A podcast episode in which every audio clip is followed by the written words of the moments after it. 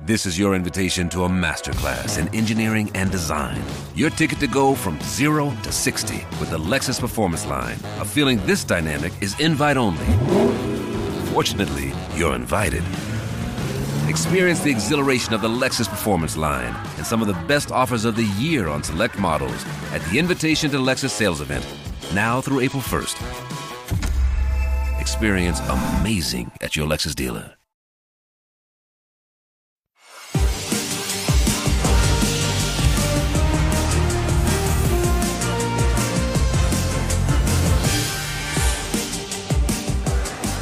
Und am Ende sind es doch wieder die Bayern. Der deutsche Rekordmeister holt den elften Titel in Folge. Und für Borussia Dortmund und Trainer Edin Terzic war es ein sportliches Drama. Das 2 zu 2 gegen Mainz reichte nicht. Die Nerven bei den Borussen spielten ganz offensichtlich nicht mit. Und die Aufholjagd von Thomas Reis und Ralf Fährmann und Schalke wurde nicht belohnt. Das Wunder ist ausgeblieben. Schalke steigt ab.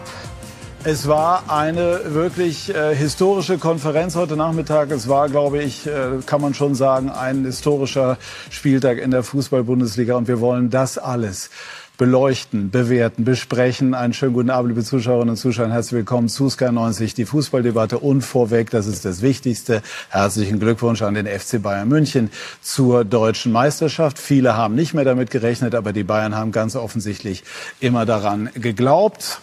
Und ähm, für die Brussen ist es heute ein aus sportlicher Sicht sehr, sehr trauriger Tag. Die Bayern könnten sich eigentlich freuen, aber es passt irgendwie zur Münchner Saison, was heute die Meldung des Tages ergab, nämlich die Bosse Oliver Kahn und Hassan Salihamidzic müssen gehen und die Meldungen dazu ploppten auf, als die Bayern noch gar nicht richtig deutscher Meister waren. Es ist irgendwie unglaublich. All das besprechen wir mit unserer Runde, die ich Ihnen jetzt vorstellen darf. Unser langjähriger Sky-Kommentator und Freund des Hauses, Fritz von Tone Taxis, der viele dramatische letzte Spieltage erlebt hat, unter anderem 2001 als Schalke Meister der Herzen wurde. Aber auch ihn hat es heute, trotz all seiner Erfahrung, vom Sofa gerissen. Herzlich willkommen, lieber Danke. Fritz. Jörg Althoff, Sportchef der Bild Süd, hat heute viel zu tun gehabt. Denn ähm, die Meldungen rund um Kahn und Salihamidzic, die ich eben angedeutet habe, kamen auch und vor allem von euch. Herzlich willkommen, lieber Jörg. Hintergründe gleich gerne von Herzlichen dir Dank. zu all dem, was wir da heute erlebt haben und vielleicht auch noch erleben werden. Florian Schmidt-Sommerfeld, Schmiso genannt. Ich hoffe, ich darf das heute in der Sendung auch weiterhin so verwenden. Hat für uns in der Konferenz den deutschen Meister kommentiert, die Bayern, und hat mir eben äh, erzählt, es war heute der größte Tag in seiner bisherigen beruflichen Laufbahn. Also wunderbar. Und dann noch hier bei uns, das steigert das Ganze dann noch. Und Felix Magath, Meistermacher unter anderem ich lasse jetzt mal den HSV 83 weg mit dem VfL Wolfsburg 2009, der letzte Meister, der weder Borussia Dortmund noch Bayern München hieß. Felix, Sie haben in, äh, bei Ihrem letzten Auftritt hier verraten, dass Sie Aktien von Borussia Dortmund haben. Ja. Haben Sie die gestern Abend schlauerweise noch verkauft oder gehalten und damit heute ein mittleres Desaster erlebt? Ja, wie es immer so ist. Äh, schlau war ich leider nicht, sondern ich war gierig und wollte doch die Euphorie der deutschen Meisterschaft noch mitnehmen und jetzt, ja, äh, warte ich erst mal ab und behalte meine Aktien noch ein paar Tage.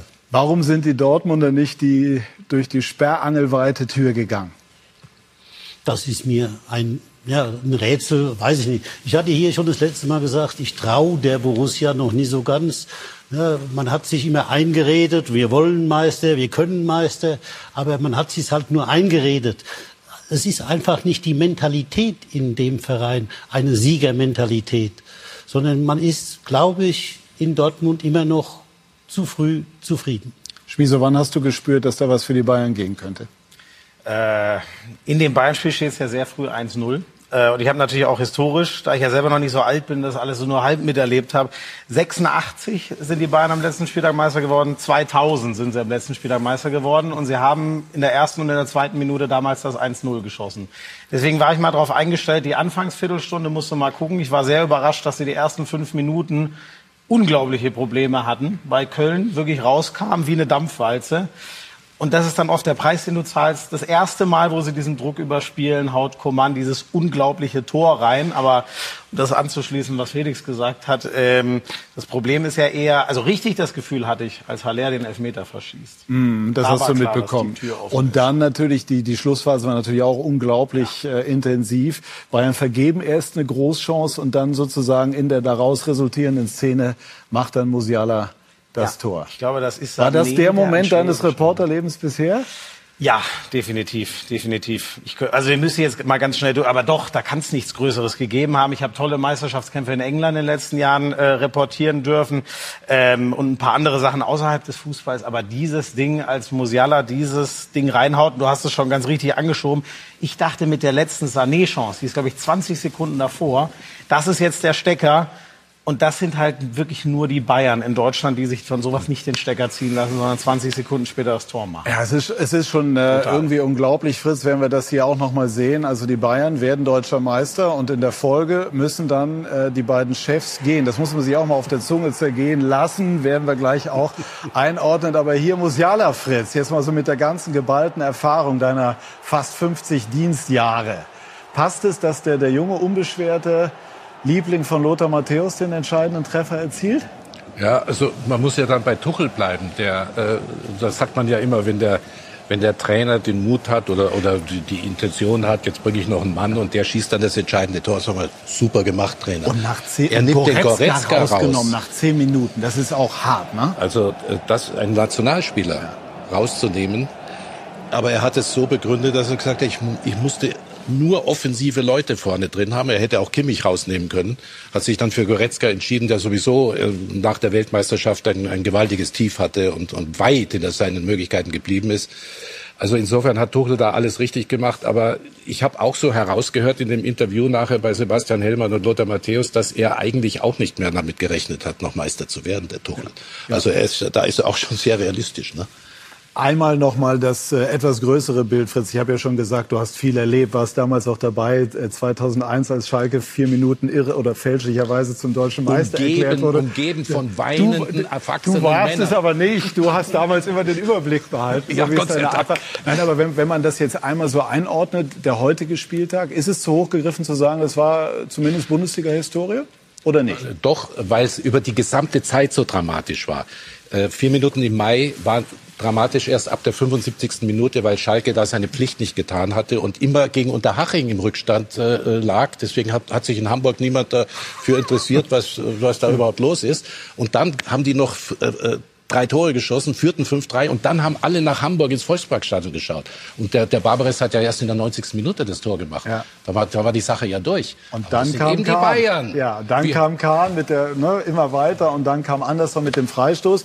Das ist Historie. Jörg, du gleich einmal will ich Felix Magath zu der Maßnahme von Tuchel hören, äh, Goretzka nach zehn Minuten rauszunehmen. War das ein Geniestreich des Trainers oder würden selbst Sie sagen, das war schon ziemlich nah an der Kante und sehr hart einem Nationalspieler gegenüber? Nein, also wie gesagt, man kann ja nie in Nationalspieler-Kategorien denken, sondern man denkt ja in Positionen. Er hat ja äh, ihn eingesetzt, weil er eben Einzel geführt hat und gesagt hat, ich muss das 1 zu 0 über die Zeit bringen. Dann stand es aber 1 zu 1. Also musste er natürlich von der Position äh, defensiv auf offensiv umschalten. Ob dann, ich mache mir da keine Gedanken, ob jetzt Goretzka der Einzige war, den man hätte rausnehmen können, weiß ich nicht. Aber dass er eben Offensiven reinbringt, war ja klar und war völlig logisch und richtig. Und äh, wie gesagt, dann ist es auch egal, ob jetzt derjenige Nationalspieler ist oder nicht. Die Bayern haben ja eh fast nur Nationalspieler. Also es war egal, wen er da rausnimmt. Wann hat sich heute Jörg angebahnt, verdichtet, dass äh, sowohl Oliver Kahn, wir werden das gleich vertiefen, als auch Hassan Salihamidzic werden gehen müssen? Also angebahnt schon gestern Abend, äh, sehr spät, als ähm, ja, bemerkenswerte Nachrichten so auf dem Handy erschienen und äh, die aber noch nicht einzuordnen waren. Und dann äh, gab es ja eine Beobachtung heute äh, im Stadion, nämlich dass Oliver Kahn nicht in Köln im Stadion war, was natürlich bei uns einen Recherchereflex ausgelöst hat. Warum ist er nicht da? Ist er vielleicht woanders im Stadion? Ähm, es stellte sich dann sehr schnell heraus, er ist wirklich nicht da und da muss man natürlich hinterfragen, warum. Und als der FC Bayern dann ähm, irgendwann sagte, Kahn ist wegen Grippe nicht da, sind wir alle sehr, sehr misstrauisch geworden, weil äh, Grippe klang ehrlicherweise ziemlich un unglaubwürdig. Und äh, somit äh, setzte sich dann die Recherchemaschinerie in Gang. Und äh, ja, in einem Akt großes, großen Teamworks äh, haben wir dann letztendlich diese Informationen hart bekommen und haben uns dann auch entschieden, ähm, die Information, dass also beide wahrscheinlich gehen müssen, ähm, schon noch während des Spiels äh, zu veröffentlichen. Aus dem einfachen Grund, ähm, weil auch durch unsere Recherchen natürlich viele Leute davon wussten. Und je mehr Leute es wissen, desto eher kommt so eine Geschichte dann raus und da wollten wir dann schon noch die Ersten auf dem Markt sein. Ja, der Kicker war auch sehr zeitig. Wer jetzt genau eine Sekunde davor oder dahinter war, dass das wollen und werden wir jetzt nicht klären. Äh, einmal bevor wir noch mal äh, aufs Sportliche kommen, ähm, Felix hier früherer Zögling, Hassan Salihamidzic war nach dem Spiel in so einem kurzen Zwiegespräch mit Herbert Heiner zu sehen, mhm. dem Aufsichtsratschef. Ja. Daraus hätte man folgern können, dass Hassan nicht wirklich informiert war schon über das, was passiert. Wissen Sie da Näheres? Nein, ich weiß nichts Näheres, ja. aber ich wundere mich, dass sich alle wundern. Äh, die, die Diskussion um Kahn und äh, Salihamidzic, die gibt's ja jetzt schon also bei Brazzo gibt sie ja schon jahrelang, bei Oliver Kahn nie ganz so lang, aber äh, die war doch offen, es war doch klar, dass irgendwo was passieren wird. Also ich habe nie daran gezweifelt, dass nach der Saison was kommt. Und insofern. Aber wie, wie deuten Sie diese Szene jetzt hier? Ja, ich habe keine Ahnung, über was die reden. Ja, also, die reden, ja. Klang so ein bisschen, oder, Jörg? Also, also Bratze wusste Bescheid. Ja. Äh, wie gesagt, die, äh, und das war ja auch der Grund, warum diese ersten Hinweise gestern Abend sehr spät aufkamen. Äh, die entscheidende Sitzung, die Zusammenkunft des Aufsichtsrats äh, muss gestern gewesen sein. Und dann wurde eben diese Entscheidung verkündet und den beiden noch mitgeteilt. Ähm, also von der Entscheidung selber wusste er definitiv schon. Ich denke, dass sie sich da unterhalten. Ähm, wie konnte diese Geschichte rauskommen? Ich habe es gerade geschildert wie dann äh, so ein Teamwork in einer Recherche funktioniert und warum wir das dann äh, noch während des Spiels veröffentlicht haben.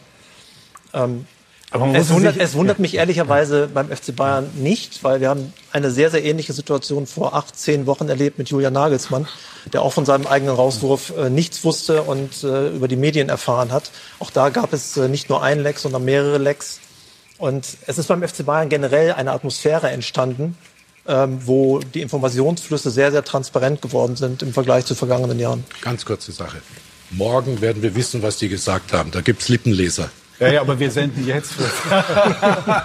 und wir haben, wir haben auch recherchiert und wir hatten äh, Kontakt zu Oliver Kahn, der ja auch ähm, bei Instagram sich schon geäußert hat, also dass er daran äh, wie, wie hieß es wörtlich? Es wurde, es wurde im Verein untersagt und dann war erst nicht ganz klar, war das medizinisch bedingt wegen der Grippe oder nicht. Dann hat Kahn das nochmal klargestellt. Wir hatten dann auch Kontakt mit ihm und ähm, wir haben von ihm folgendes Zitat sozusagen freigegeben bekommen. Das war der, der schlimmste Tag meines Lebens es mir zu nehmen, mit den Jungs zu feiern. Zitat Oliver Kahn und von ihm autorisiert. Also das ist schon äh, hart und, und was, was wird sich daraus noch entwickeln? Also, wenn Kahn, glaube, der wohl auch nicht zu der Feier jetzt gehen wird, zu der Meisterfeier, das ist ja schon ein Riesenknall. Wohl auch nicht soll, weil ja. wenn ich seinen Tweet richtig gelesen habe, ist ihm auch das untersagt worden. Ähm, ich glaube, dass da das letzte Wort noch nicht gesprochen ist. Also das klingt nach äh, Diskussionsbedarf in den nächsten Tagen, um nicht zu sagen Zoff. Vor allem zieht das doch wieder was hinter sich, weil, also, das kann man jetzt aus Bayern Sicht nicht so stehen lassen. Weil das wirkt ja absolut unmenschlich. Noch schlimmer als das, was mit Nagelsmann gemacht wurde. Das fand ich schon, wenn nicht an der, eigentlich schon drüber, wenn wenn es nicht mindestens an der Grenze war. Jetzt dem Mann, ja, und es war klar, es hat sich angebahnt, aber dem Mann nicht mal zu erlauben, diese mögliche Meisterschaft, also entweder ihm waren klar, die passiert sowieso nicht, dass der dann nicht mal mit, mit ins Stadion darf, der CEO, der wo alle Fäden zusammenlaufen darf, ich finde das menschlich absolut erschütternd. Und deswegen muss es ja darauf, nehme ich jetzt mal an, noch eine Replik geben, wie man das irgendwie noch erklärt, weil sonst muss ich erstmal davon ausgehen, dass neben mir, an mir auch die Menschlichkeit komplett weggegangen ist in dem Verein, in dem Umgang mit entscheidenden Menschen. Und dann spinnt sich die Geschichte ja noch wieder weiter. Aber Schmiso, ähm, ich glaube nicht, dass der FC Bayern oder die Entscheidungsträger das aus äh, purer Unmenschlichkeit gemacht haben. Äh, ich denke eher, dass es dafür einen Auslöser gegeben hat. Ja, äh, das, das ist mit Sicherheit, mit Sicherheit nicht einfach so ja, die, aus einer Laune das, raus passiert, sondern ich denke, das dass es vielleicht auf die Mitteilung, dass der Weg zu Ende ist, eine Reaktion gegeben hat. auf diese Reaktion wiederum dann vielleicht mit, dieser, mit diesem Verbot reagiert worden ist. Ich bewege mich da jetzt im spekulativen Bereich. Ich kann mir nur nicht vorstellen, dass der FC Bayern das aus dem Lameng entscheidet, ohne dass es einen Auslöser davor gegeben hat. Aber es ist natürlich schon, man muss jetzt schon sagen, Felix, ähm, also die, die Zeitachse ist natürlich schon schwierig. Also du bist stehst noch auf dem Spielfeld, schickst dich gerade an, deutscher Meister zu werden und parallel kommt das raus. Aus Mediensicht ist das, ist das sehr gute Arbeit. Das ist auch irgendwie alles super interessant, so ehrlich bin ich. Aber natürlich ist es jetzt für die, die da betroffen sind, grenzwertig und die Bayern machen da schon also einen Eindruck, den man so von ihnen nicht kennt. Wie sehen Sie das? Was soll ich da sagen? Ich kenne die Bayern anders. Also ich habe 2007 auch aus dem Radio erfahren, dass ich entlassen bin. Also ich weiß jetzt nicht, warum die Aufregung so groß nee, ehrlich ist. jetzt aus dem Radio, das kenne ich nicht, ja. die Geschichte. Nee, Wie war ja, das? Ja. ja, ich bin mit meinem Auto unterwegs gewesen und dann höre ich im Radio, dass das jetzt mit mir vorbei ist. Also, äh, Und wie, was haben Sie dann gemacht? Also nach deiner Bayernzeit, oder ich was? bin, ich bin Während der Bayernzeit? Im, Radio? Januar 2007, ja, Okay. nachdem ich, glaube Ja. ich, im Heimspiel gegen Bochum Ja. 1-1 ich oder sowas da ganz gespielt hatte. unbescheiden ein, dass wir damals die Nachricht auch exklusiv hatten. Okay, alles klar, aber trotzdem kenne ich die Geschichte und ich würde sie gerne noch einmal hören jetzt. Ja, ich bin halt ja, morgens, wir waren montags morgens durch die Gegend gefahren und ich habe ja immer den Radio an, weil ich gerne Musik höre und dann höre ich dann, dass es für mich vorbei ist. Aber wie gesagt, ich verstehe auch die Aufregung nie. Wie gesagt, ich bin ja Profi und von daher, ich habe mich nie darüber aufgeregt, dass das dann zu mir über einen Radiosender gekommen ist. Äh, Wie gesagt, ich musste, ich war doch mir im Klaren darüber, dass ich damit rechnen musste als Trainer, ne, wenn dies, wenn es nicht läuft, dass ich entlassen werde. Und wie gesagt, ich verstehe auch jetzt wieder die Aufregung nicht, dass Oliver Kahn und dass auch Salihamidzic seit Monaten schon ne, in Frage gestellt werden. Das ist doch jetzt nichts Neues. Von daher glaube ich auch nicht, dass jetzt die beiden so völlig aus heiterem Himmel äh, überrascht wurden und nie Aber damit so wie gerechnet Kahn sich äußert, scheint es ja schon so Ja, zu es sein. muss, es, Ja. es, es muss irgendwas eskaliert äh, sein, weil äh, Ja. äh, da, da muss sich gewehrt haben, da ging es hin und her. Wahrscheinlich haben wir gesagt, okay, dann Ende, dann kommst du auch gar nicht mehr nach, äh, nach Köln mit. Ja, klar. Äh, das müssen, das werdet, werdet ihr noch recherchieren. Also Es ist ja auch Auffallend, dass Hassan trotzdem da war. Also da muss es ja irgendwie einen Also Also Unterschied die, die, geben. Tatsache, die Tatsache, dass der Weg für beide zu Ende ist, ist an sich ja nicht überraschend. Nein. Es So. äh, war So, für Dienstag sowieso ja. eine Aufsichtsratssitzung geplant für den äh, frühen Abend, späten Nachmittag. Und nach unseren Informationen wäre auch da schon äh, alles darauf hinausgelaufen, dass man sich von Oliver Kahn trennt. Äh, Bratzo Salihamidzic war noch so ein bisschen in der Waage. Es gab Hieß auch doch eigentlich Hinweise. immer Höhnes, Zögling Ja, dadurch es- geschützt. gab es auch Mitteilungen und, und, und Nachrichten in den letzten Tagen, dass es nicht mehr so sein sollte, also dass es auch auf eine Trennung hinausläuft. Insofern hat mich heute auch bei meinen Recherchen äh, die Tatsache keineswegs überrascht, dass sie sich trennen. Der Zeitpunkt ist für mich überraschend. Und warum dann der Aufsichtsrat gestern beschlossen hat, äh, diese Entscheidung zu fällen, ähm, weiß ich ehrlich gesagt nicht, aber wir recherchieren natürlich weiter. Das ist genau das. Ich finde auch die Tatsache nicht entscheidend, aber Ja. warum einen Tag vor diesem Spiel? Also es sei denn, man sagt, ach, das lässt sich Dortmund eh nicht mehr nehmen, aber das wäre ja das Bayern untypischste der Welt zu sagen, wir sind morgen eh egal. Das ist doch gar kein Zeitdruck. Also der Zeitdruck von zwei Tagen verstehe ich nicht. Und dann, ich bin, das ist wahrscheinlich der richtige Weg. Da muss irgendwas eskaliert sein. Ja, ja. Ich finde das menschlich trotzdem extrem hart bei allem, was Sie w- wissen werden intern, was Oliver Kahn nicht richtig gemacht hat, dass er dieses eine Spiel nicht mehr miterleben darf. Das finde ich. Vielleicht bin ich auch zu weich dann für dieses Geschäft, aber ich finde das krass. Ja, ja, aber was jetzt ungewöhnlich aus meiner Sicht ist und was ich dann also auch schlecht empfinde, ist halt, dass beide ja sehr erfolgreiche Bayern-Spieler waren in der Vergangenheit.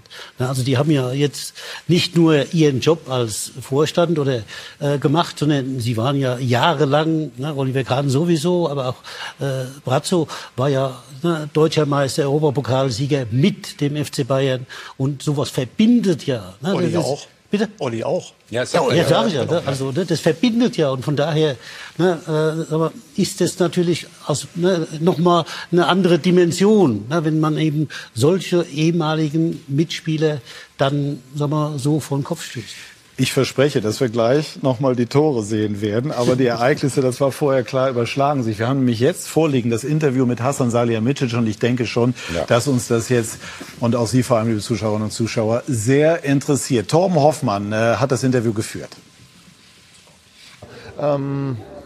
Ja, es gab ja ein, ähm, ein Gespräch mit dem Also- Aufsichtsrat. Ähm, ähm, ich hätte natürlich gerne weitergemacht, weil ähm, ich habe das gerade den Jungs gesagt, ähm, bin einfach ähm, stolz auf diese, auf diese Mannschaft, die Qualität, Charakter und ähm, wirklich ähm, Stärke hat, Willenstärke.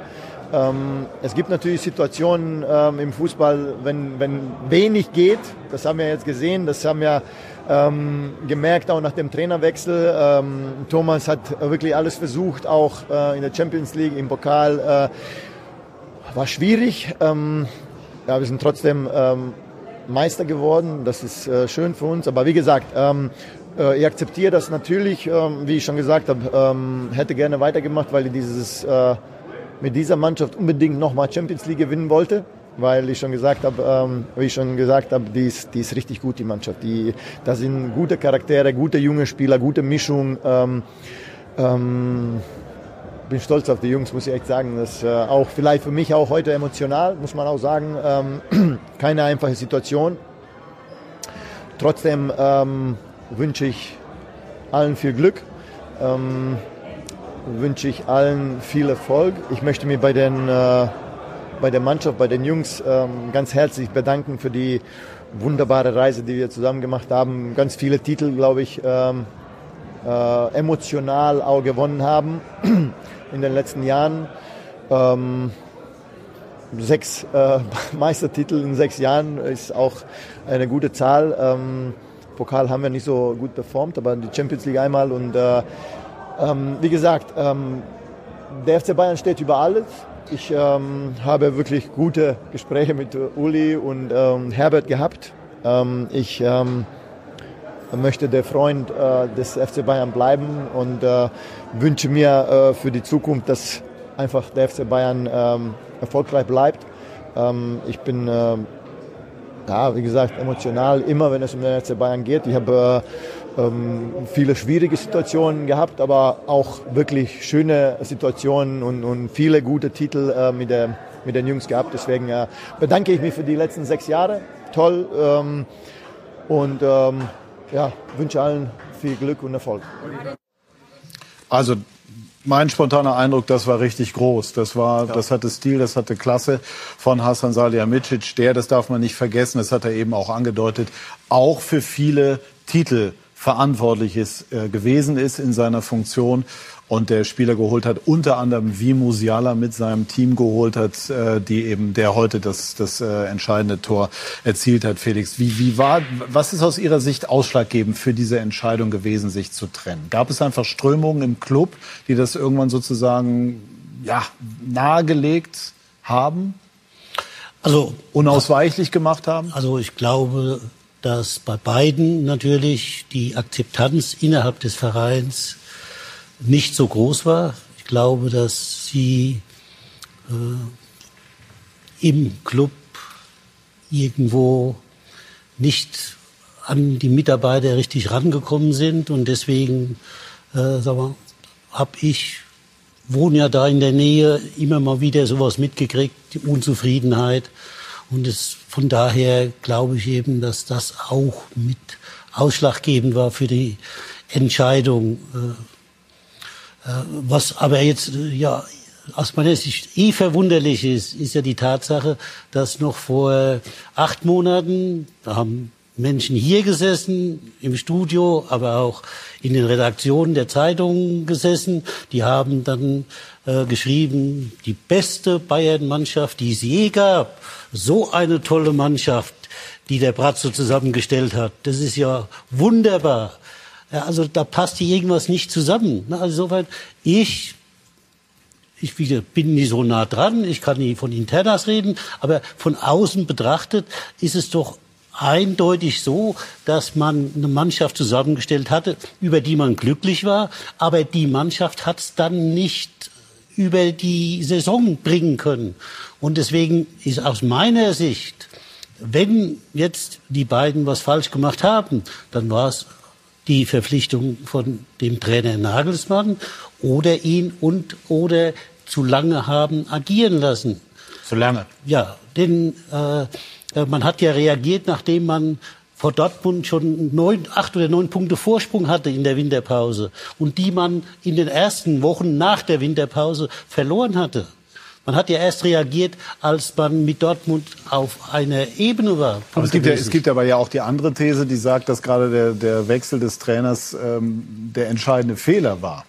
Also und zwar nicht, nicht der Zeitpunkt war definitiv der falsche. Also, ja, aber es gibt beide Interpretationen. Ja, zu früh, die Abwicklung, die Abwicklung war sowieso schlecht gemacht äh, und da könnte man sich drüber unterhalten, ob man sogar früher hätte reagieren müssen. Ich habe fast alle Spiele von Bayern München gesehen und meine Frau hat immer gesagt, du, die gewinnen ja, warum bist du so unzufrieden? Ja, weil die einfach ihre Möglichkeiten nicht genutzt haben und ausgenutzt haben und auf dem Rasen gebracht haben. Der Sané hat immer drüber geschossen und der Gnabry an den Pfosten und so weiter. Es war doch immer klar, wenn Lewandowski nicht mehr da ist, müssen Manet, der neu kam, da kann ich auch noch ein Wort dazu sagen, Gnabry, Coman, so weiter, die müssen jeder vier, fünf, sechs Tore mehr schießen. Das haben sie nicht getan. Aber sie sind Meister. Das dürfen wir jetzt auch nicht ganz vergessen. Das ist in Ordnung, aber sie haben ja keinen guten Fußball gespielt. Anfangs schon. Ich habe das Eröffnungsspiel in Frankfurt für das Frankfurt Radio mit übertragen. Da kamen die ganzen Kollegen und gesagt, du, das wird kaum äh, äh nach Ostern. Ostern. sein, sondern eher vor Ostern, dass die Meister werden. Also muss man dazu sagen, dass der Eintracht Frankfurt enorm, ähm, äh, wie soll ich sagen, äh, naiv gespielt hat und den Bayern natürlich äh, sozusagen äh, entgegengekommen ist. Manet zum Beispiel ist auch so eine Geschichte, die man Salihamidzic vorwirft. Manet hat unter Klopp gespielt, der einen völlig anderen Fußball spielt. Ja, da geht's in die Tiefe. Da hat er mit seinem linken Verteidiger wunderbar gespielt. Rechts das, äh, der, äh, wie heißt das, der, der andere, der, der Salah. Salah. Aber bei Bayern spielt man ja ganz anders. Das ist ja der Manet gar nicht gewohnt gewesen. Da hätte man sich schon überlegen müssen, ob das ein vernünftiger Transfer ist. Also es gibt schon Ansatzpunkte, bei Hasan Salihamidzic, der viele Meisterschaften mit eingefahren hat. Wenn wir zu Alaba kommen, Süle, Lewandowski, all diese Dinge, da war plötzlich die Konstruktion in der Mannschaft nicht mehr da und Nagelsmann hat es nicht hingebracht. Also es, es, es gibt schon ja, Wir haben vor Punkte. kurzem in der Redaktion gesessen und überlegt, wo sind denn die entscheidenden Fehler gemacht worden? Und dann kamen wir ganz, ganz schnell zu einer Fehlerkette und dann zu zwei Fehlerketten, zu drei Fehlerketten, zu einem Fehlerkettennetzwerk. Es sind ja auf wirklich ganz, ganz vielen Ebenen viele Fehler gemacht worden. Ein Kardinalfehler war auf jeden Fall Lewandowski entweder gehen zu lassen oder ihn nicht zu ersetzen. Weil ohne Mittelstürmer zu spielen, ähm, hat sich wirklich als fatal und falsch erwiesen letztendlich. Und das war ja eine Sache, die auch getrieben war von Julian Nagelsmann, der immer gesagt ja. hat, ich spiele ohne Mittelstürmer. Ich will halt mit variablen Flügelspielern spielen, mit einem äh, Sané und einem Coman und einem Manet und wie sie alle heißen. Alles tolle Spieler, aber einfach zu viele von ihnen in der Mannschaft. Ja, aber das ist doch der entscheidende Punkt, genau. dass der Trainer das wollte. Ja. Richtig, und, und dass der Verein nicht die Philosophie hat es für vorgibt. den Trainer gemacht. Genau, und der Verein muss die Philosophie vorgeben. So, so. Ich, finde, ja. ich, hatte, ich hatte heute, als ich dann diesen ganzen Wahnsinn hinter mir habe und wir in der Konferenz noch einmal die Blitztabelle zeigen, ich schaue mir das an und ich sehe direkt am Ende, was war es denn jetzt? Verdammte Axt, es war die Tordifferenz, die Julia Nagelsmann rausgeschossen hat. Und ich bin übrigens, also ich muss auch sagen, wenn, wenn ich Tuchel oder Nagelsmann auf Null, die sitzen beide bei mir am Tisch, ich kann mir aussuchen, würde ich auch Tuchel nehmen, weil der mhm. viel weiter ist. Ich finde es unfassbar, was er bei Chelsea gemacht hat, ja. wie er den Zirkus von Paris zusammengehalten hat, würde ich auch nehmen. Wo soll Julian Nagelsmann das bisher gelernt haben? Aber so war ja die Situation nicht. Und ich finde das schon, also das kann man total diskutieren. Mein Gefühl ist, ich finde das immer noch unglaublich eigentlich, dass die den entlassen haben, weil ich, wenn ich nur ergebnistechnisch, und bei den Bayern geht es nur um Ergebnisse, wenn ich da einen Strich drunter mache, dann war Nagelsmann in Teilen schwierig, aber Tuchel war eine Katastrophe in Ergebnissen gerechnet. Was ich nicht so meine, dass ihm das nur zugerechnet, mhm. zuzurechnen ist. Ich kann mir nicht vorstellen, dass die Saison so schlecht geendet wäre, mit Nagelsmann bis Saisonende. Er hat auch heute nicht besonders glücklich gewirkt nach der Erringung äh, des, des Meistertitels. Ja. Einmal noch ähm, zum Verständnis dieser Entscheidung. Treiber, Hoeneß, Heiner, so wie wir hören? Letztendlich Hoeneß. Weil ich meine, Uli Hoeneß ist der FC Bayern, der FC Bayern ist Uli Hoeneß. ähm, letztendlich, auch wenn wir alle immer geschrieben und gesagt haben, jetzt ist Uli Hoeneß weg. Uli Hoeneß ist natürlich nie weg vom FC Bayern. Und wenn er nicht nur am Tegernsee sitzt, sondern von mir aus in Shanghai.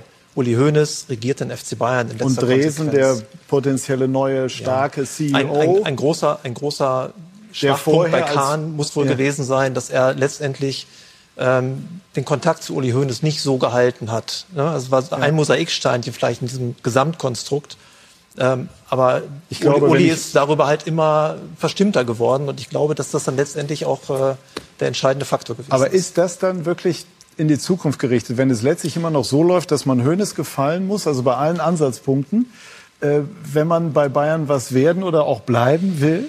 Ja, aber das ist doch so, weil wir reden ja nie über irgendwelche utopischen Dinge, sondern Uli Hoeneß hat diesen Verein 40 Jahre geprägt. Genauso, wenn man was vergleichen will.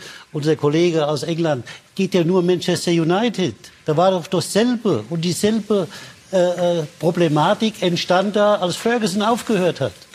Und die sind heute auch noch nicht richtig auf die Füße gekommen. Null. United. Die die kämpfen immer noch mit der Situation Ferguson und wer hat jetzt wann was zu sagen? Wer übernimmt Verantwortung? Wer bekommt die Verantwortung? Und das ist hier das Problem.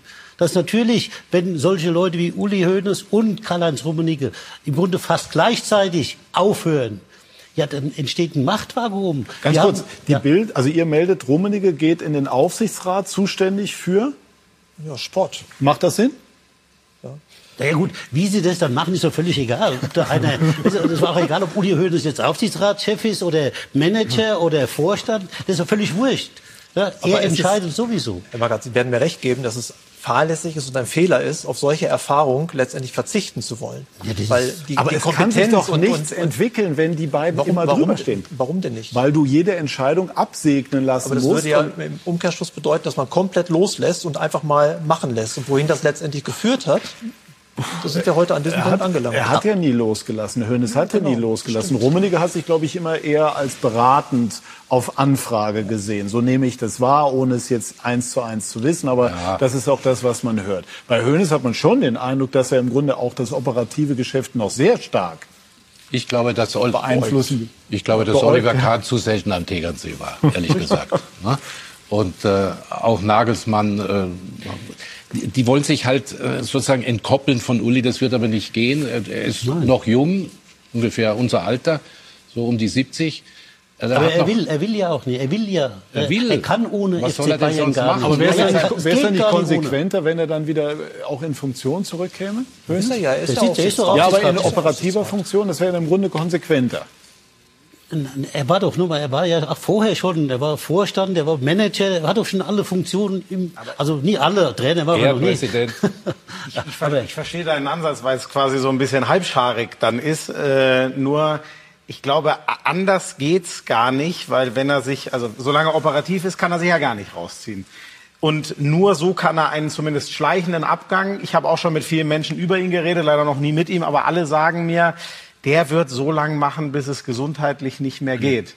Und mein, ich finde immer, da, äh, Dankbarkeit ist so wenig im Fußball für Aufgebautes. Der hat alles beim FC Bayern aufgebaut. Es gibt fast doch, alles, oder fast ganz vieles. Sie sind okay, noch jung. Aber, also, es gab auch noch eine Zeit vor Das stimmt. In, in, in, meiner Zeit, seit ich lebe, hat er alles in der Hand gehabt und sein Bauch ist wahrscheinlich der schlaueste Fußballentscheider, den es in Deutschland je gegeben hat. Na gut, er das hat aber auch die Personalien Kahn, Salihamidzic, die man jetzt anders gelöst hat, mit äh, angeschoben. Das, das ist ja das eine. Und ihr könnt mir nie erzählen, dass Salihamidzic die Entscheidung, egal ob Nagelsmann oder wer immer, nicht auch mit Uli Hoeneß besprochen wurde. Stimmt. Also Bratzo war öfter am Tegernsee. Der war öfter, ja. Hat mit ihm Karten gespielt. Aber, ne? Also das ist wichtig. Ja, ja, ja. Okay, gut. Also natürlich hatte Uli Hoeneß riesige Verdienste um den FC Bayern. Das will ich überhaupt nicht in Abrede stellen oder bezweifeln. Aber die Frage ist eben, wie diese Konstruktion funktionieren kann. Äh, wir hören unseren Sky-Experten Lothar Matthäus, der heute gemeinsam mit Sebastian Hellmann in Köln war. Hassan Salihamidzic und Oliver Kahn sind jetzt offiziell demissioniert, auch von den Bayern bestätigt. Äh, was steht über, drüber über diesen 34. Spieltag? Spannender geht's nicht, dramatischer geht's nicht und natürlich Nachrichten, die äh, ja, vorgeahnt worden sind, aber jetzt offiziell geworden mit Oliver Kahn und Hasan Salihamidzic. Man war einfach nicht zufrieden, nicht nur mit den Leistungen auf dem Platz, sondern vor allem, wie sich der FC Bayern auch nach außen präsentiert hat. Und da sind eben Leute mal verantwortlich, die in diesen Positionen sind. Und deswegen, glaube ich, hat man bei Bayern München ja, die Reißleine gezogen, um wieder auch die Fans glücklicher zu sehen. Ich wohne in München und man hat immer unzufriedene Bayern München Gesichter gesehen, auch wenn man Erster war in der Tabelle. Es hat sich eigentlich in den letzten Monaten äh, wirklich was zusammengebraut, wo kein Verein braucht, unzufriedene Fans, Fans, die sich distanziert haben vom Verein. Also was die richtige Entscheidung? Die beiden zu demissionieren. Ja, das will ich jetzt nicht beurteilen, ob es beide sind oder einer, aber es musste was passieren und wie gesagt, sportlich war man nicht zufrieden mit, der, mit den Gen, den man von Bayern München kennt. Und ich habe ja mal gesagt, dieses Mir-San-Mir-Gefühl ist verloren gegangen. Die Leute in der Säbener Straße, im Campus, äh, die für Bayern München unterwegs waren, sie sind nicht mehr mit Freude zur Arbeit gegangen. Und da gibt es viele davon. Und ich glaube, das äh, ist eben auch so ein bisschen der Grund, nicht nur der sportliche, sondern eben dieser Zusammenhalt, der Bayern über Jahrzehnte lang ausgezeichnet hat, dass da im Endeffekt äh, ja, nicht mehr die, dieser Zusammenhalt da war, wie wir ihn seit 30, 40, 50 Jahren vom FC Bayern gewohnt sind. Markus Krösch ist übrigens äh, von äh, Sebastian und Lothar als möglicher Nachfolger von Hassan Salihamidzic genannt worden. Werden wir gleich vielleicht auch noch mal versuchen einzuordnen. Aber damit ich mein Versprechen nicht brechen muss, zeigen wir jetzt die dramatische Minute oder die dramatischsten Szenen zusammengefasst in einer Minute vor dieser Sendung von Florian Schmidt-Sommerfeld. Sie machen am Ende ihre Hausaufgaben und die Dortmunder nicht. Deswegen rennt der FC Bayern München am letzten Spieltag doch noch zur elften Meisterschaft in Serie. Achte Minute, erste Torchance, erstes Tor. Und was für eins von Kingsley Coman. Das war Bayerns Plan.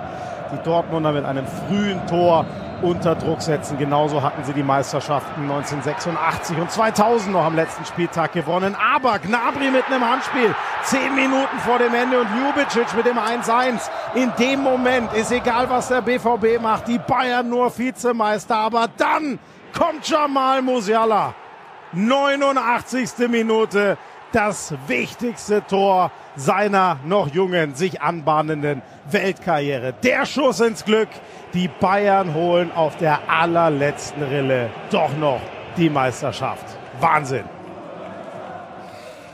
So ist es. Und was zeichnet diesen deutschen Meister aus? Haben sie am Ende eben doch die Nervenstärke, die die Dortmunder nicht hatten?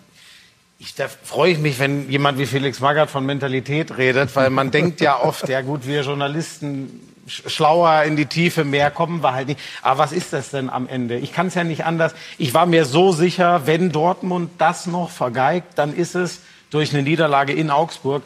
Und jetzt schaffen, schaffen sie es wirklich am letzten Spieltag diesem Druck nicht standzuhalten. Und es gibt eben dieses Szenario nicht, dass die Bayern mal dem Druck nicht standhalten. Der war heute auch groß. Aber wenn ich das gesehen habe, wie die auf ein Gegentor in der 80. reagieren, was ihnen alles nimmt, zwei Wechsel, zwei gute Angriffe noch und das Tor. Ich, ich weiß es nicht, warum die Bayern das können wie kein anderer. Steht in der Vereinssatzung. Ich kann es dir sagen. Und er weiß es ja. ganz genau. Äh, seitdem die Bayern in der Bundesliga spielen, sind sie immer orientiert nach vorne.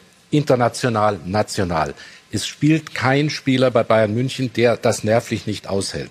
Und immer wenn es darum geht, Schaffen wir das gegen die Bayern drei, vier, fünf Spieltage vor Schluss, dann merkst du, dass viele Mannschaften mit ihren Spielern diesem Druck, diesem ständigen Druck nicht gewachsen sind.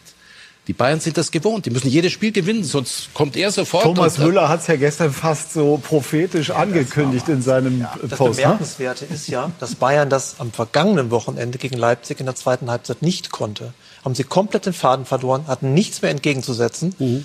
Aber heute kann man sagen, sie haben offensichtlich die richtigen Lehren daraus gezogen. Die Mannschaft für sich selber auch. Du sprichst Thomas Müller gerade an. Der hat es auch im Interview. Ich habe ihn ja. vergangene Woche nach dem Spiel interviewt. Da hat er gesagt, wir können noch Meister werden. Natürlich. In dem Moment denkt man, ja, hui, es sind Bayern, also das geht ja. schon. Aber man, jeder ja. hat ja gedacht, die Chancen sind nicht mehr hoch. Aber sie haben es geschafft. Sie aber letztlich hatte Borussia Dortmund schwere Beine ja. äh, und, und hat auch diese Euphorie von diesen 81.000 Zuschauern. Ich habe das ja gehört. Ich weiß ja, du hast ja auch da unten moderiert. Da habe ich immer zwei Knöpfe gebraucht, weil du dein Wort nicht verstehst. Ja.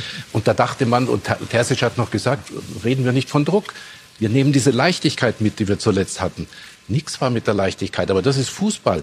Wenn die anderen mit zwei Chancen zwei Tore machen, kommst du ins Überlegen und verschießt noch einen Elfer.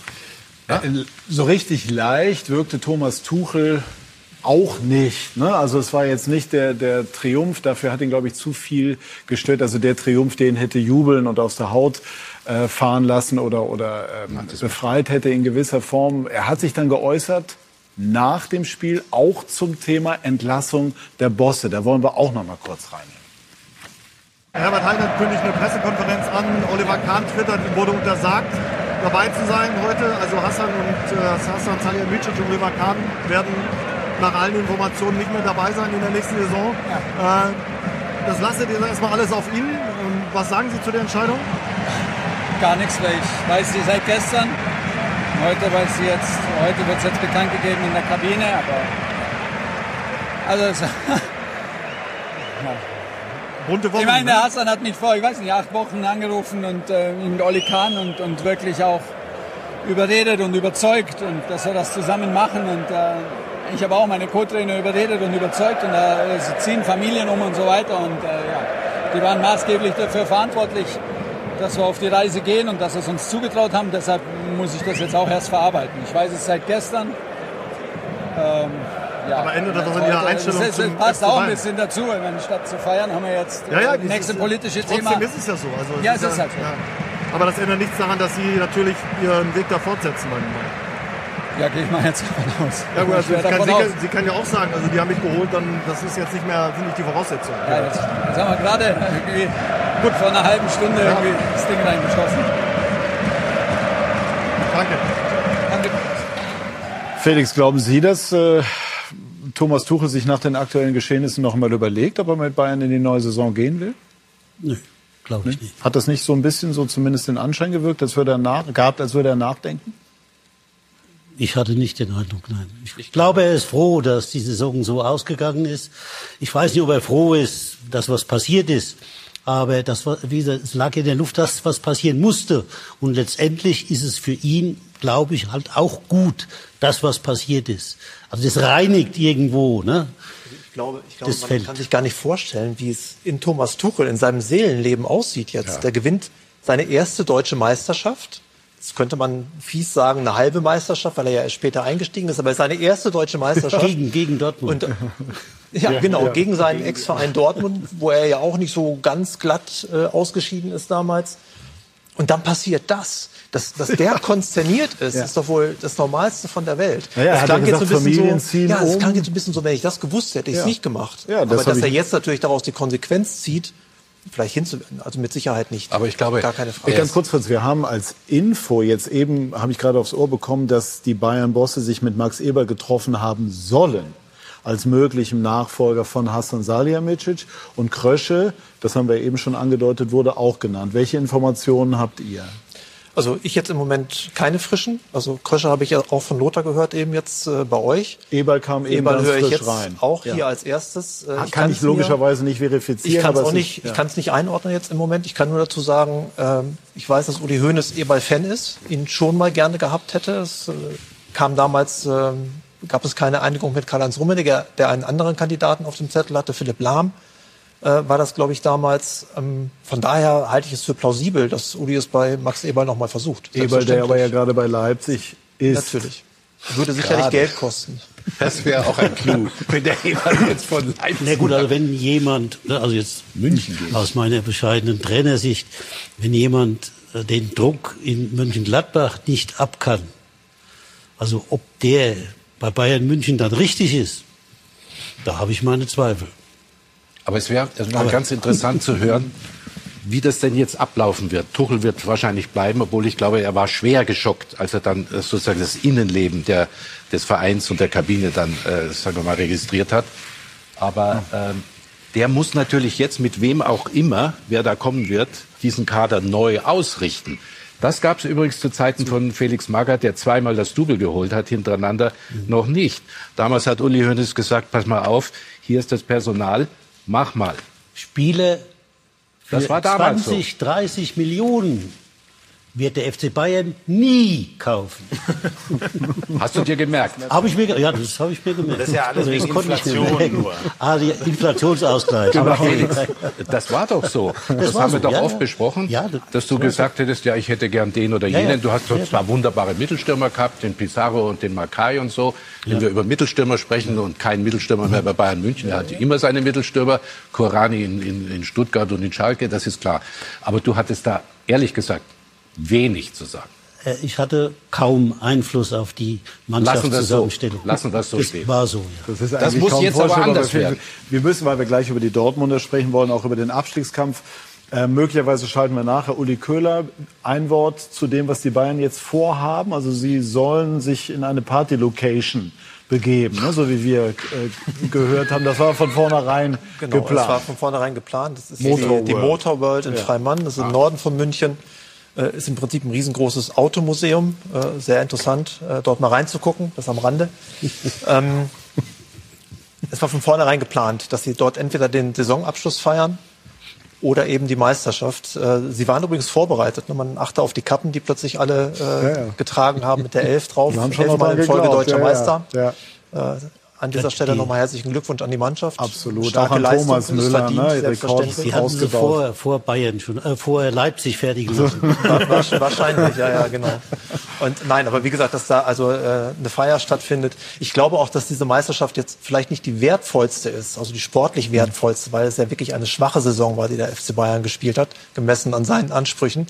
Äh, aber vielleicht für die Mannschaft die emotional Seit wertvollste. längerem, ne? Ja, Seit längerem, weil so kurz vor knapp äh, hat es schon lange nicht mehr äh, hingehauen. Also von daher äh, glaube ich schon, dass die es heute Abend krachen lassen. Wenn ich mir das Weise. punktetechnisch anschaue, ich habe die Zahlen jetzt nicht mehr im Kopf, äh, wenn ich die Tuchel-Dortmund-Saison in diese Saison reinziehe, wären die, glaube ich, mit einigen Abstand Meister geworden. Also so verhältnismäßig ist das schon, das ist eine sehr komische Bayern-Meisterschaft. Trotzdem sind die Bayern, das wollen wir festhalten, deutscher Meister geworden. Und es es kann nur bei Bayern München passieren, dass dann zwei äh, aus der Chefetage gehen müssen. Ich hatte heute so mehrmals das Wort. FC Hollywood im Kopf. 3.0, 4.0. Nein, aber das müssten wir dann auch inflationsbereinigen und noch irgendeine Steigerung finden, weil das, was früher beim FC Hollywood passiert ist, das war ja ganz ruhig im Vergleich. Fritz, mir läuft die Zeit Es gibt, total es weg. gibt die Meisterfeier und vorher gibt es noch dann äh, die Pressekonferenz. Äh, Wie, wie soll ja, aber das? heute Abend gibt es erstmal die Feier Ja, in der schon klar. Motor Aber World. wie wird das dann morgen? Pressekonferenz und dann geht's. ist ja auch gebucht. Ich weiß gar dann nicht, wie haben die Frauen frischen- gespielt? Ähm, haben die Frauen Meister geworden? Da bin Ich ich, jetzt in dem Moment tatsächlich überfragt. Das klären wir aber. Und dann geht's nach der Pressekonferenz mit frischen Kräften zur Meisterfeier. So läuft das bei den Bayern. Das ist Wahnsinn. Wir sprechen, da sind wir, da sind wir, da sind wir. Wir sprechen gleich weiter über Borussia Dortmund, in Borussia sportliche Trauer und äh, auch bei Schalke, bei SK90, die Fußballdebatte.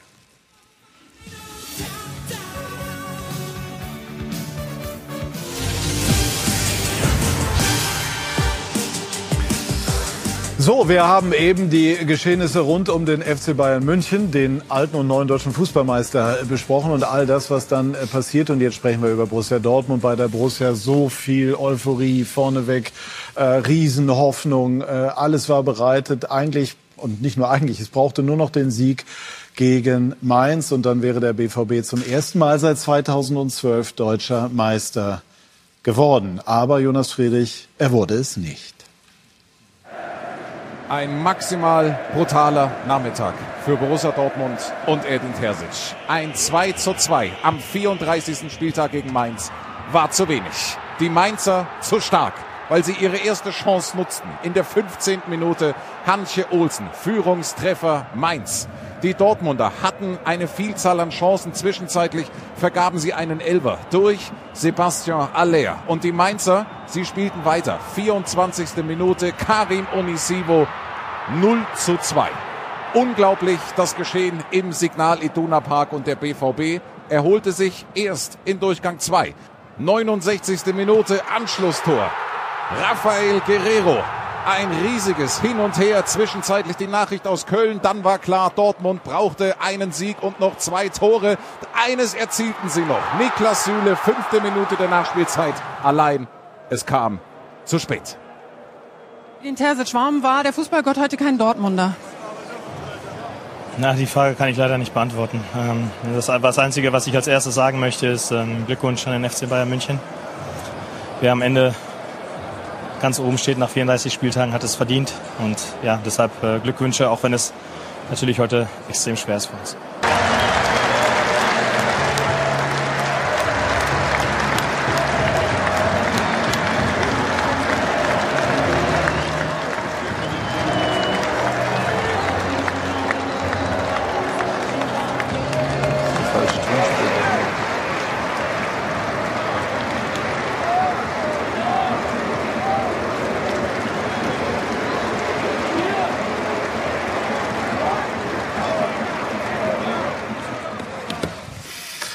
Wir im Studio konnten jetzt nicht hören, was zuletzt gesagt wurde, Mats Hummels und Emre Can, aber ähm, falls Sie es ähm, nicht gehört haben sollten, was ich vermute, dann bitten wir da um Entschuldigung. Mats Hummels habe ich im Original gehört, hat natürlich auch seiner Enttäuschung Ausdruck verliehen und, und äh, auch gesagt sinngemäß, dass er, dass er jetzt mehrere Tage brauchen werde, um das zu verarbeiten. Also natürlich Tristesse, Trauer im Ruhrgebiet. Wir fragen nach bei Marlon Irbacher, unserem Kollegen, der eigentlich in Dortmund steht, aber da haben wir noch kleine technische Schwierigkeiten. Deshalb Fritz.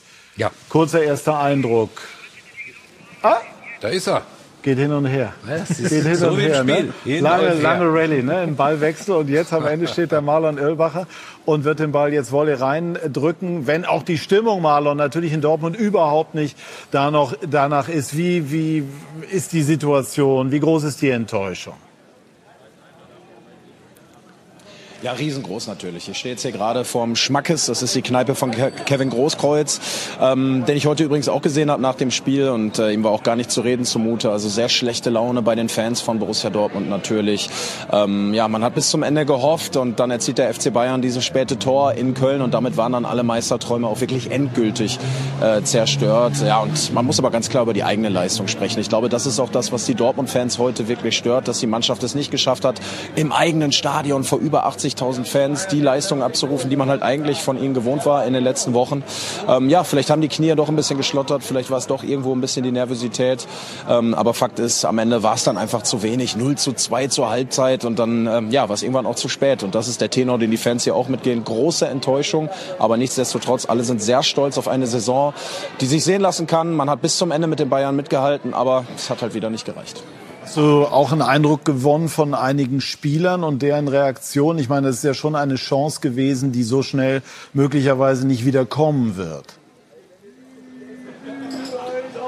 Ja, große Enttäuschung natürlich. Also wer Edin Terzic gesehen hat nach Abpfiff, wer Marco Reus, Mats Hummels gesehen hat, da sind viele Tränen geflossen. Ähm, Yusufa Mokuko, 18 Jahre alt, ähm, der dann auch ähm, ja, zu den Fans gegangen ist, sich bedankt hat für diese Saison. Also sie sind natürlich alle sehr getroffen, weil machen wir uns nichts vor, jeder hat damit gerechnet, dass diese Mannschaft morgen hier über den Borsigplatz fährt, dass diese Mannschaft die Meisterschale ähm, ja dann in der Hand haben wird und das ist nicht eingetreten und das muss man natürlich auch erstmal verkraften. Gerade als junger Spieler ist das, glaube ich, auch nochmal was, ja, wo man jetzt erstmal ein paar Wochen braucht, den Urlaub fahren muss, mal ein bisschen abschalten muss, vielleicht mal nicht so viel Fußball im Kopf haben darf oder sollte.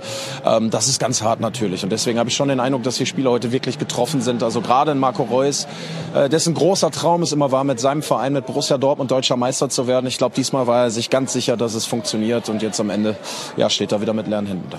Marlon, ganz kurz, wird trotzdem morgen äh, ein Umzug stattfinden rund um den Borsigplatz oder ist sozusagen alles abgesagt?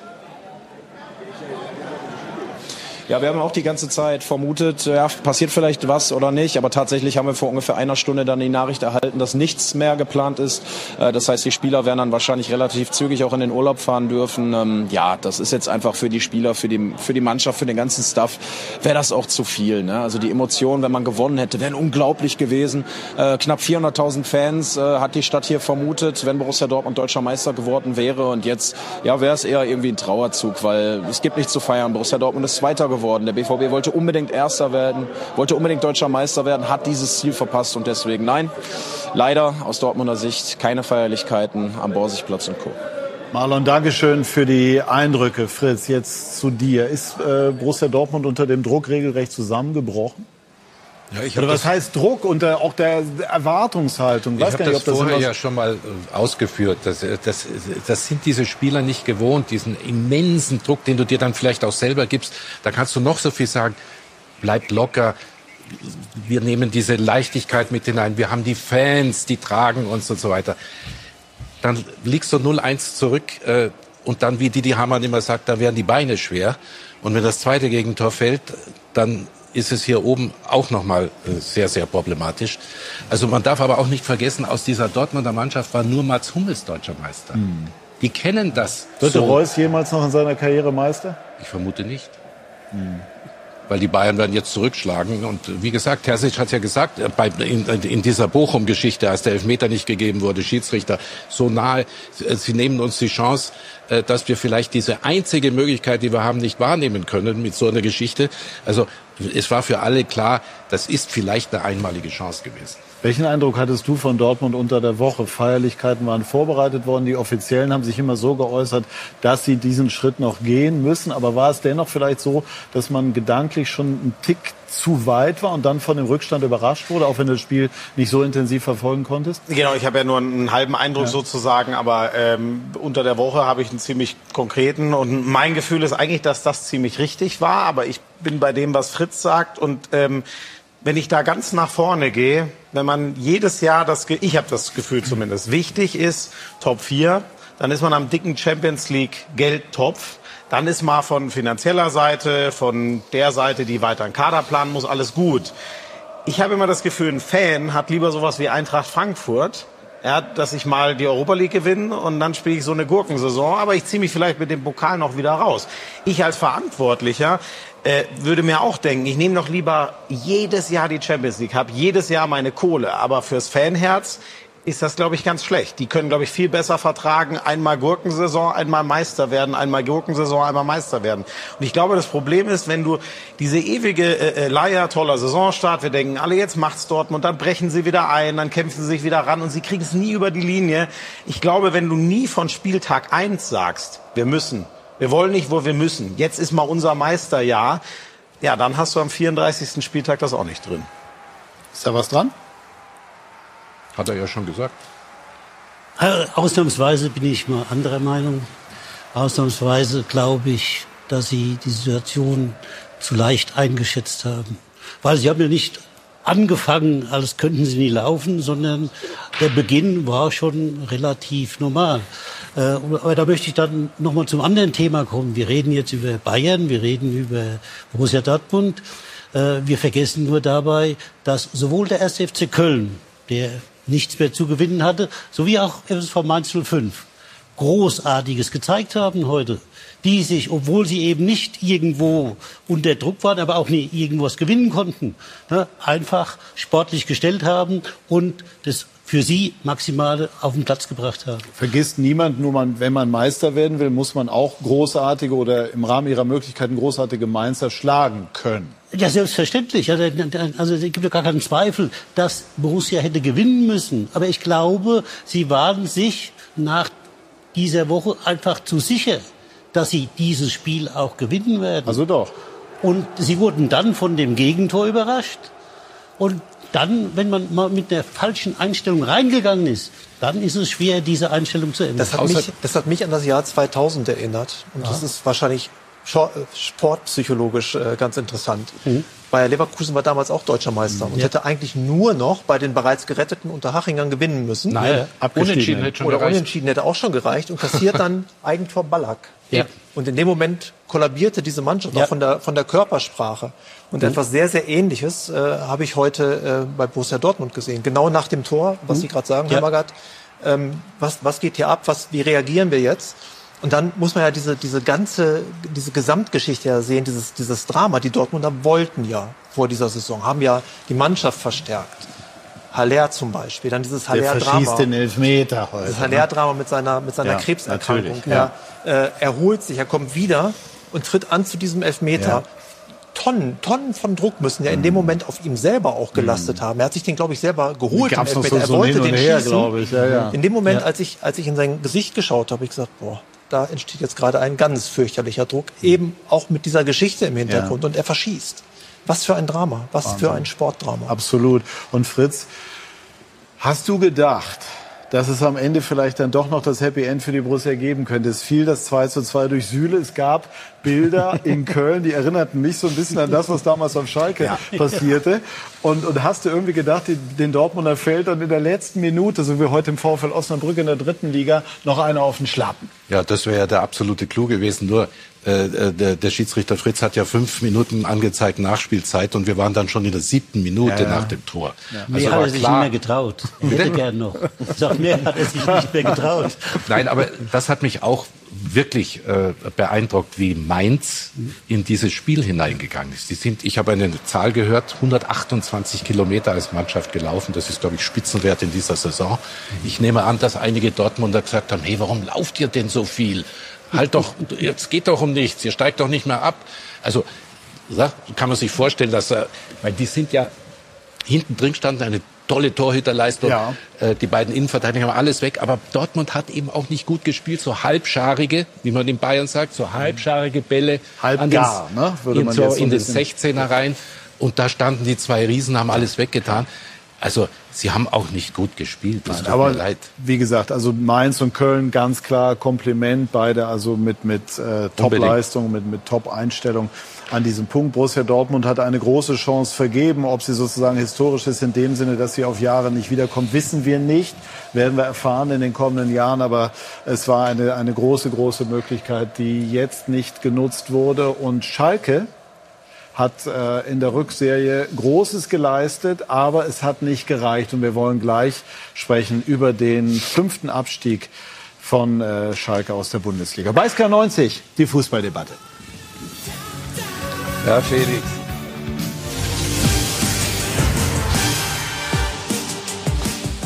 Wir sind zurück bei SK90, die Fußballdebatte und äh, sprechen über den äh, Abstieg. Äh, Schalke hat es neben Hertha BSC erwischt. Der VfB Stuttgart muss in die Relegation. Die Schalker haben unter Thomas Reis, der Großes geleistet hat mit den Königsblauen, äh, wirklich eine Top-Rückserie hingelegt für Schalker Verhältnisse. Aber am Ende hat Stefan Graf das Schalker Märchen, das sich anbahnte, den Realitätscheck nicht bestanden. Wenn man auch mal ein bisschen tiefer in das Gemüt der Schalker ähm, reinblickt, da weiß man auch, wie viel Emotionen hinter Schalke stecken. Wie viel Emotionen wir als Spieler den Leuten auf den Rängen oder die uns äh, beim, hinterm Fernseher unterstützen, mitgeben können.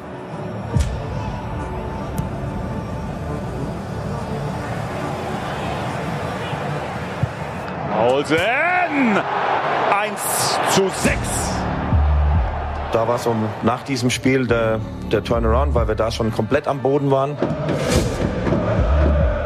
Wir haben es geschafft, zu Null zu spielen. Wir haben äh, nochmal mein Schlagwort Stabilität reinbekommen. Wir haben den Mut reinbekommen.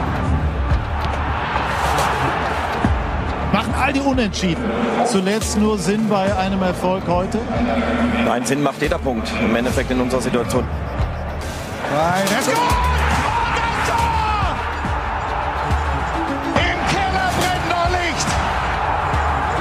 Nach dem Leipzig-Spiel hat jeder gesagt, äh, die Mannschaft ähm, wird nicht mehr daran kommen. Und jetzt haben wir einfach Spiele bekommen, wo wir nochmal richtig äh, eingreifen können.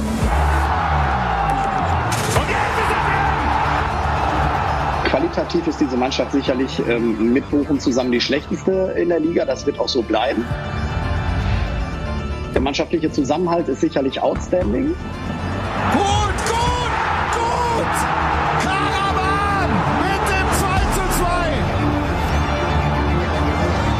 ist sicherlich ein Pfund. Das Problem wird das Restprogramm sein. Jetzt 2-0. Wir hatten schon viele Rückschläge. Ja, haben jedes Mal wieder gezeigt, dass wir aufstehen können. Es ist ja wahnsinnig! Der FC Schalke geht unter in der Allianz Arena. Bayern 6, Schalke 0. Uns war auch vorher bewusst, dass äh, wir gegen Eintracht Frankfurt ähm, gewinnen müssen. Prima Ball und jetzt liegt Schalke zurück! Weiter! Ausgleich! Wir wollten natürlich das Spiel gewinnen. Jetzt fühlt es sich im Moment nicht ganz so gut an, aber ab morgen äh, geht der Blick wieder nach vorne. Wir wissen alle, was auf dem Spiel steht für uns, für den Verein, für die komplette Region. Wir wollten heute versuchen, ähm, alles umzusetzen, um äh, ja, unsere kleine Chance noch zu nutzen. Und jetzt steht 2 zu 2! Ich kann der Mannschaft ähm, auch heute wieder nicht so, nicht so viel vorwerfen. 3 zu 2! Ist das der Knockout? Jetzt ähm, ja, ist leider heute das passiert, was wir, was wir versucht haben zu vermeiden. Natürlich tut es ein paar Tage weh, dann gilt es äh, Mund abputzen, ähm, wird immer gefallen. Und es äh, ist wichtig, dass man äh, selber dann auch irgendwann wieder aufsteht.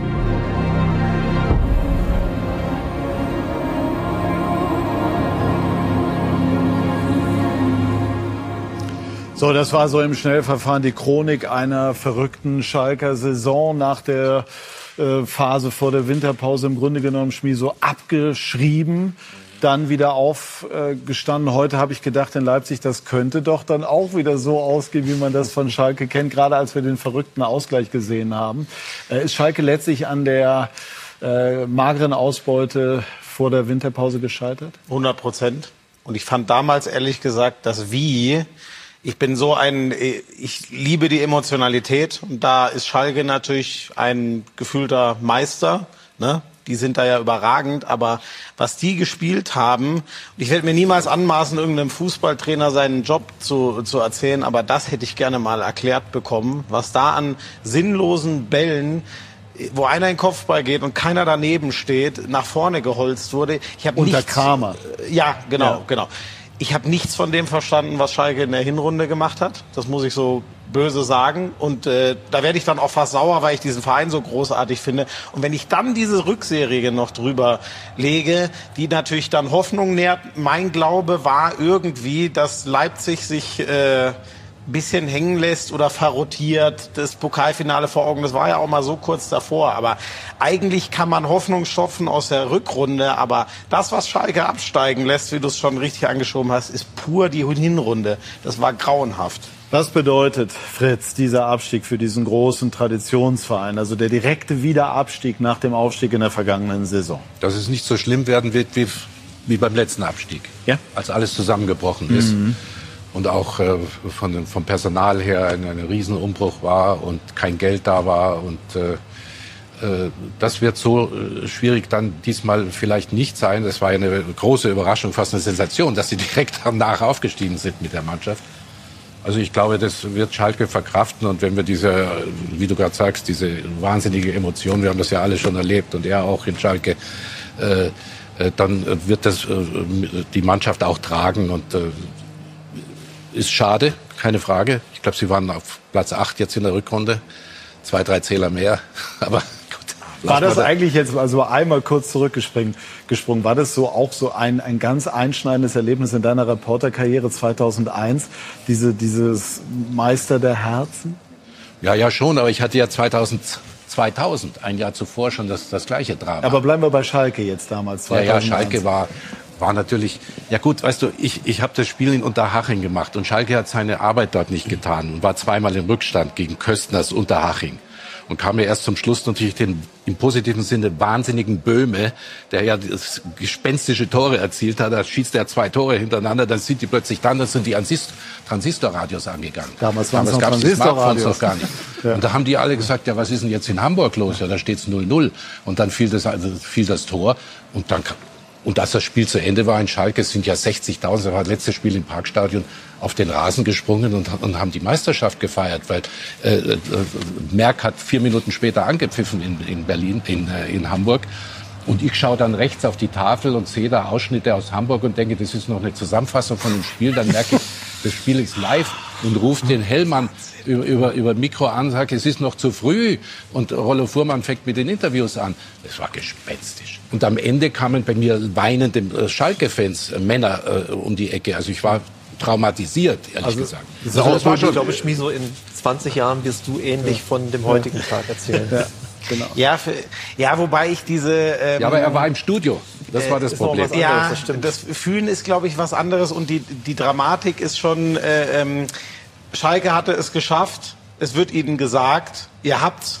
Und es wird ihnen wieder weggerissen und die gucken auch noch zu auf dieser Videoleinwand. Während Dortmund, das ist vielleicht so ein bisschen der Unterschied, die hatten, die, die hätten einfach nur gewinnen müssen, so banal das klingt. Das haben sie nicht getan. Während Schalke war schon im Ziel und dann hat der Fußballgott gesagt, nee. Aber heute ist Schalke nicht ins Ziel gekommen. Wäre es hypothetisch, Felix, aber dennoch äh, wäre Thomas Reis von Beginn dieser Saison an Trainer gewesen. Wäre Schalke dann jetzt weiter Bundesligist?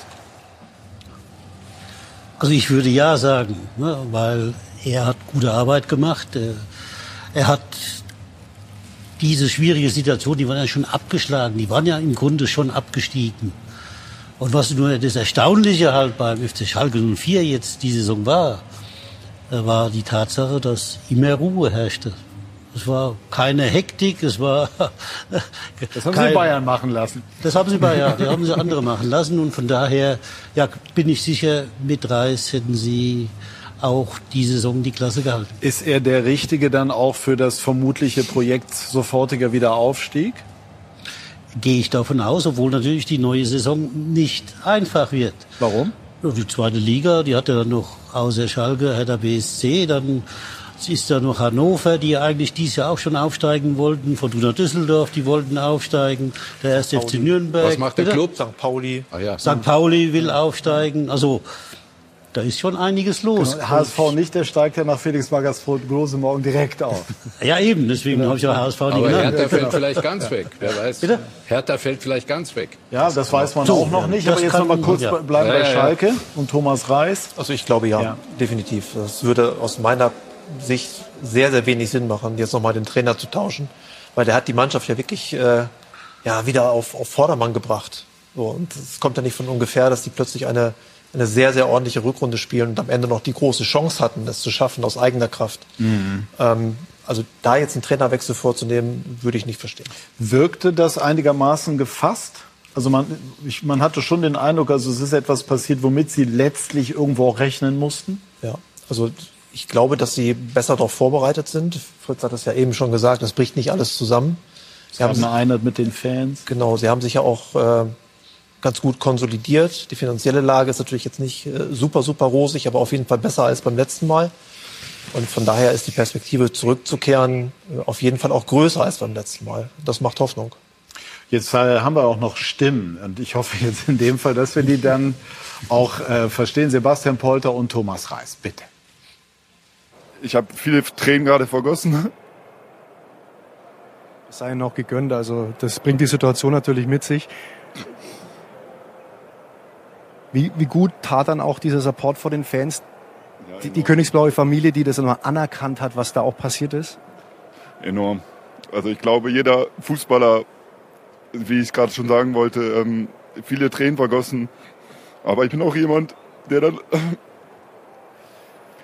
Völlig okay. Der dann auch direkt wieder aufstehen möchte. Ja? Also ich möchte, wenn ich angenockt bin, möchte ich wieder helfen, das Ganze wieder aufzubauen. Und ab morgen, ab übermorgen Es tut mir auch unheimlich leid für die Fans, weil äh, die waren mehr wie Erstliga-tauglich. Ja, das, das war, wenn man, äh, ich glaube, das war Champions League, was sie uns äh, das ganze Jahr unterstützt haben. Sie haben gesehen, dass die Mannschaft alles investiert, dass man eigentlich schon am Boden lag und äh, ja und trotzdem immer wieder zurückgekommen ist. Wir wollten heute versuchen, ähm, alles umzusetzen, um äh, ja unsere kleine Chance noch zu nutzen. Es wäre möglich gewesen. Aber ähm, leider haben wir dann auch ähm, ja, zum Schluss ein paar Konter, war ja dann klar, wenn, wenn du aufmachen musst, äh, dass du ein paar Konter bekommst. Und ähm, war natürlich jetzt äh, nicht unbedingt gut, dass wir am letzten Spieltag in Leipzig gespielt haben, aber wie gesagt, ein riesen Dankeschön und ähm, ja, wenn einer eine Meisterschaft verdient gehabt hätte, dann äh, wären es unsere Fans gewesen. Also das waren dann doch nochmal sehr emotionale O-Töne, auch von Sebastian Polter, muss man sagen. Felix, er hat die meiste Zeit der Saison oder viel weitestgehend gar nicht spielen können, wegen seiner Verletzung. Wie, wie finden Sie das, wenn ein Spieler nach so einem Abstieg dann doch auch emotional so aus sich herausgeht? Ja gut, Sebastian Polter ist ein Spieler, den habe ich in die Bundesliga gebracht. Den habe ich beim VfL Wolfsburg damals eingesetzt aus der A-Jugend heraus. Von daher kenne ich den ja sehr gut und der ist halt sehr emotional. Er hat immer mit vollem Einsatz äh, gespielt. Das war nicht das große Talent, sondern hat alles immer viel sich erarbeitet. Und deswegen ist er auch so geknickt. Also das gehört auch dazu, selbstverständlich. Ja. Ich habe als Spieler auch schon mal eine Träne vergossen, so ist es nicht. Wann denn? Also nach der Damen verloren Weltmeisterschaftsfinale 1986 in Mexiko. Also 2 hast du zu gleich 3 eine damals. nachher, ne? Genau, 2 zu 3 damals, Nee. Fritz. Und jetzt Eine haben Packung. wir Uli. Jetzt haben wir eine ganze Packung hat er da geraucht, okay. Äh, jetzt haben wir Uli Köhler. Uli, hörst du uns? Schönen guten Abend. Jawohl, und du, ich höre euch. du stehst vor Servus in die der Runde. genau, du stehst vor der äh, Event Location, deren Name jetzt wieder äh, entfallen ist. Motorworld, Motorworld. So, Ja, Uli, das jetzt die, die Motorworld. Genau. Uli, jetzt, äh, wir, wir haben, das konntest du vermutlich gar nicht alles mitverfolgen. Wir haben natürlich ganz viel über die Bayern, über diesen irrsinnigen Tag gesprochen, Meister geworden. Aber so sind die Bayern in dieser Saison im Grunde dann dominiert äh, von den äh, angekündigten Abschieden von Kahn und Salihamidzic. Äh, wie wirkt dieser Tag auf dich? Wie hast du das erlebt? Also sowas habe ich noch nie erlebt und selbst äh, Felix hat ja auch schon viel erlebt beim FC Bayern. Das war alles Kindergeburtstag zu dem, was heute los war, weil man darf ja nicht sagen, diese Meisterschaft, die schönt vielleicht jetzt noch ein bisschen das Jahr des FC Bayern, aber es ändert ja nichts an den grundsätzlichen Problematiken, die die Bayern haben. Jetzt haben sie äh, eine Zäsur gemacht, aber jetzt heißt es ja, den Verein wieder ja, in die alten Schienen zu bringen, in irgendeiner Form. Also ich kann dir nur sagen, ich habe, und das war schon irgendwie wir wussten es ja alle, dass Oliver Kahn äh, keine Chance hat, hier weiterzumachen, wissen wir alle ja schon seit ein paar Wochen. Aber äh, als heute das bekannt gegeben wurde nach dem Spiel und ich bin ja hier, also jetzt bin ich drinnen, vorher war ich vor dieser äh, Location, vor der Motorworld, da kamen ja viele Mitarbeiter des FCM Bayern. Ein paar haben mich schon angerufen gehabt davor und einer hat mir gesagt, in der gesamten Geschäftsstelle sind 500 Leute, ist das die Nachricht, dass Oliver Kahn nicht mehr da ist, mit einem Gefühl der Erleichterung hingenommen worden. Da weiß man schon, so war es noch nie beim FC Bayern, was da jetzt auf äh, äh Jan-Christian Driesen zukommt. Äh, Uli, aber Oliver Kahn, äh, den haben wir zitiert, ist auch autorisiert von ihm, der schlimmste Tag äh, für ihn beim FC Bayern, weil er jetzt auch nicht äh, mit nach Köln durfte. Glaubst du, oder wie viel kommt da jetzt noch nach? Wird es da einen äh, erneuten öffentlich ausgetragenen Konflikt zwischen Kahn und den, den jetzigen Bossen geben? Ja, ich weiß ja nicht, was Oliver Kahn reitet. Er hat gestern Abend, genauso wie Hassan Salihamidzic, davon erfahren, dass er nicht weiter CEO beim FC Bayern sein wird. Warum lässt er dann heute irgendwelche Tweets ab? Ich freue mich, im nächsten Jahr greifen wir nochmal an.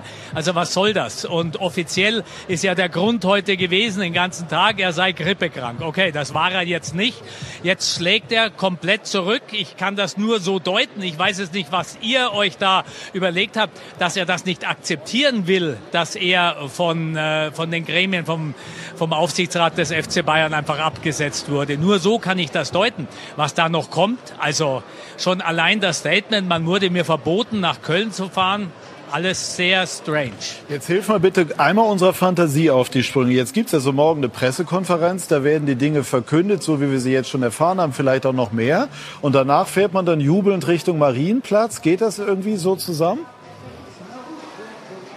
Na, also äh, man kann dann nur hoffen, dass ähm, die Bayern-Damen dann um 14.30 Uhr ihr Spiel gewinnen, weil dann sind sie auch deutscher Meister, dann fahren sie zusammen zum Marienplatz.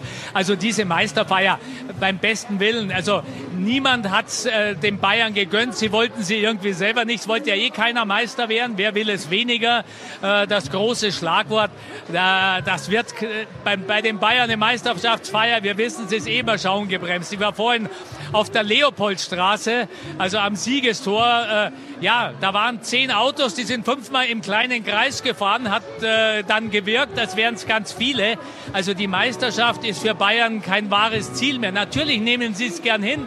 Die Spieler haben sich dann letztlich auch irgendwie verdient oder auch nicht, keine Ahnung. Sie sind Meister, das soll gelobt werden. Das ist auch in Ordnung so. Aber die Probleme des FC Bayern, die liegen ganz woanders, viel tiefer. Und da bin ich gespannt, wie die große Zäsur im Haus FC Bayern, bei der Mannschaft, bei der ganzen Hierarchie, die Führungsriege, Menschenführung, all das liegt brach, all das muss geordnet werden und da ist viel zu tun. Sind wir auch, Uli, ganz kurz abschließend. Ist die Mannschaft eigentlich schon da? Nein, die Mannschaft ist im Moment noch in der Luft. Die sind vor, ja, vor so einer fast einer Stunde äh, losgeflogen, brauchen noch 15 Minuten zum Landen und dann vielleicht eine halbe Stunde hierher. Gut, Uli, vielen Dank für diese Eindrücke. Dankeschön. Danke an die engagierte Runde. Die Bayern-Damen, das haben wir jetzt auch noch geklärt, haben morgen die Chance, deutscher Meister zu werden. Und ich bedanke mich bei Ihnen, liebe Zuschauerinnen und Zuschauer, ganz herzlich für Ihr Interesse an Sky 90 in dieser Saison. Freue mich darauf oder würde mich sehr freuen, wenn Sie in der kommenden Serie dann auch wieder bei uns einschalten würden bedanke mich, wie gesagt, hier bei dieser Runde und äh, wünsche Ihnen jetzt noch ein schönes Pfingstwochenende. Dankeschön. Tschüss und auf Wiedersehen.